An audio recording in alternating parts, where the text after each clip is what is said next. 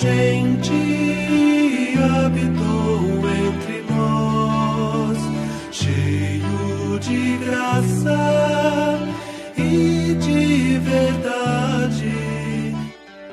Você está ouvindo o podcast do Guilherme Kerr. João capítulo 5, versículos 10 até o 15.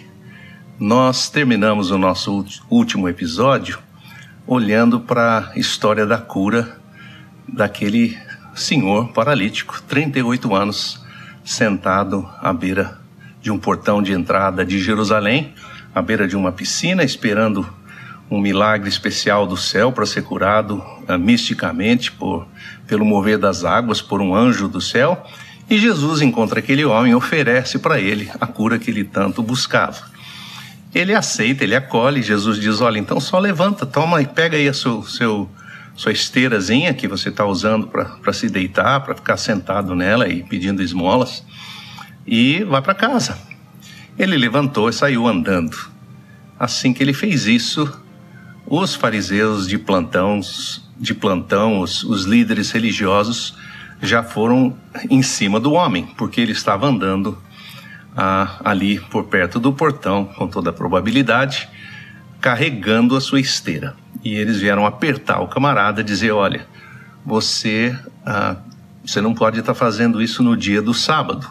É o dia de descanso. A, a lei judaica não permite que você faça nenhum trabalho, nem mesmo esse trabalho de pegar a sua esteira do chão e carregar de um lugar para o outro. Então aí você vê como é interessante, como é diferente a percepção de Jesus, né? que é uma percepção amorosa e uma percepção que está relacionada à pessoa e está relacionada aos relacionamentos, e a percepção da religião, que é uma percepção que está ligada aos preceitos e à exatidão e à exigência de se cumprir uma série de regras de uma maneira ou de outra. São duas visões opostas de vida, duas percepções opostas da pessoa de Deus e da pessoa de Jesus. Mas o homem lhes respondeu, porque eles apertam o cara dizem: Olha, hoje não é dia de você estar carregando a sua esteira, isso é considerado trabalho. Versículo 10, versículo 11: O homem lhes respondeu: A mesma pessoa que me curou foi quem me mandou pegar minha esteira e seguir meu caminho. Aí deixou, apertou sem abraçar, como a gente diz. Ou seja, a, a autoridade que eu estou seguindo é da pessoa que teve a autoridade de mandar minha doença embora do meu corpo e trazer cura para mim. Esse, esta é a autoridade que eu sigo. E a mesma pessoa que mandou a minha doença embora, mandou eu embora para casa também, mandou eu sair, pegar minha esteira e ir para casa. Ou seja, eu estou baseado na mesma autoridade. E veja bem que ele está conversando com as autoridades. Interessante isso, né? Porque qual a autoridade que nós vamos seguir? Qual tipo de autoridade nós vamos obedecer na nossa vida? Ele não está dizendo aqui para você desobedecer às autoridades, ele só está dizendo que a autoridade maior é daquele que tem poder sobre todas as coisas. Então, lançaram outra pergunta, os líderes religiosos lançaram esta outra pergunta: quem é a pessoa que mandou você pegar a sua esteira e andar? Que eles queriam saber, porque na verdade, então esse estaria sendo mais culpado ainda, porque ele mandou você fazer uma coisa que a lei mosaica proíbe fazer no dia do sábado. E ele não pode estar acima da lei. Veja bem, a religião tem toda toda essa questão. O que importa é a legislação, o que importa é isso aqui. Não importa se aquela pessoa precisava e havia uma necessidade. Importa que a lei diz assim, conforme eles interpretavam, porque a lei, a lei é a lei de Deus, a lei de Jesus. Na verdade, Jesus sabia bem melhor do que eles o que, que a lei queria dizer. Mas o homem que tinha sido curado, veja bem que interessante, ele não sabia nem quem era Jesus. Jesus se apresentou a ele, ele não conhecia, não sabia, não tinha a noção de que o Messias estava andando por ali o homem que tinha sido curado não sabia quem ele era e Jesus já tinha se misturado com a multidão de novo. Quer dizer, Jesus andava no meio do povo, com seus discípulos junto com ele, no meio da multidão, e Jesus já havia se misturado com todo mundo outra vez.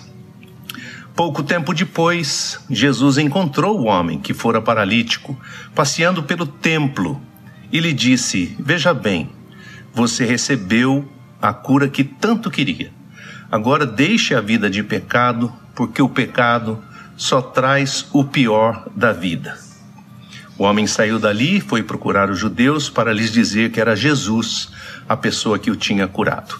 Então, uh, o homem acabou uh, entendendo e conhecendo pessoalmente Jesus, que o encontrou de novo, com certeza se apresentou a ele e disse para ele: Escuta, uh, você recebeu a cura, aquilo que você queria naquele dia, você recebeu coisa boa.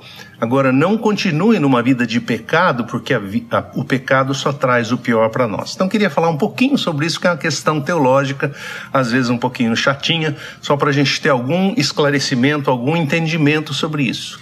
A Bíblia não relaciona diretamente pecado e doença. Então, nós não temos direito de sair com o nosso livrinho preto por aí e olhando para qualquer pessoa, ah, essa pessoa tem essa enfermidade, qual será o pecado? E tentar fazer essa relação de ligação direta, porque ela não existe. Isso é visto aqui, depois é visto no capítulo 9 do Evangelho de João, que nós vamos chegar daqui a pouquinho, quando aquele cego de nascença, os discípulos perguntam para Jesus: e aí, quem que pecou? Foi ele que pecou? Por nasceu assim? Ele não tinha pecado ainda antes de nascer. Então, como é que ele está doente? Né? Como é que ele nasceu cego? Ou seus pais que pecaram? Será que ele está sofrendo o pecado das gerações, o pecado que vem do seu pai, da sua mãe, do seu avô, sei lá de quem, das gerações passadas? E Jesus responde: também não foram seus pais.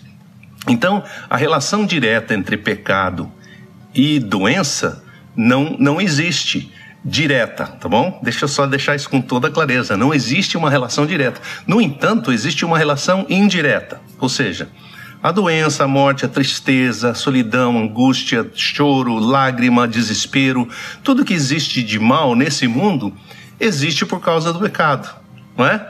Quando nós estávamos no, no que a Bíblia chama o jardim do Éden, no lugar de comunhão plena com Deus, no Éden, como no Apocalipse, no céu, não há tristeza, não há dor, não há sofrimento, não há morte, não há nada disso, nenhuma dessas coisas. Quando o pecado entrou no mundo, é que essas coisas vieram. O pecado, vamos dizer assim, a doença, a morte, a solidão, a angústia, não é alguma coisa que Deus está nos dando para nos punir isso é a consequência da nossa escolha de sair da presença dele. Veja bem, nós estávamos na presença dele, fomos criados para viver na sua presença. No momento em que nós escolhemos sair da sua presença, nós saímos daquilo que tudo que a sua tudo que a sua presença representa, nós saímos daquele lugar. Vou dar um exemplo simples para você entender.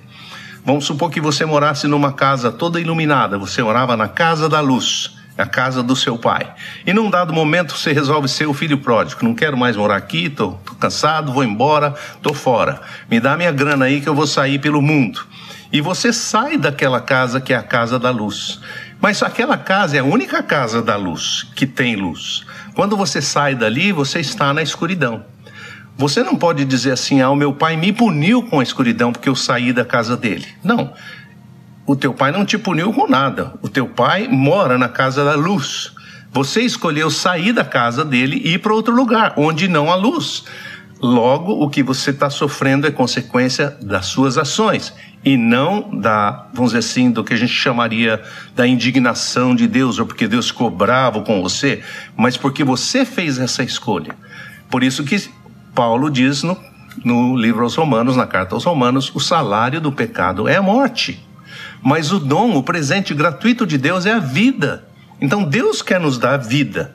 Mas a consequência da nossa escolha para longe de Deus, para distantes de Deus, é uma consequência desastrosa. É isso que Deus está falando com esse moço. Olha, o pecado traz consequências desastrosas. Viva uma vida de integridade, mesmo aqui nesse mundo, tanto quanto é possível, não é?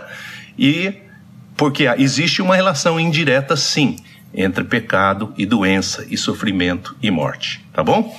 Então eu espero que tenha ficado claro o suficiente. Deus dê uma boa semana para você e te abençoe.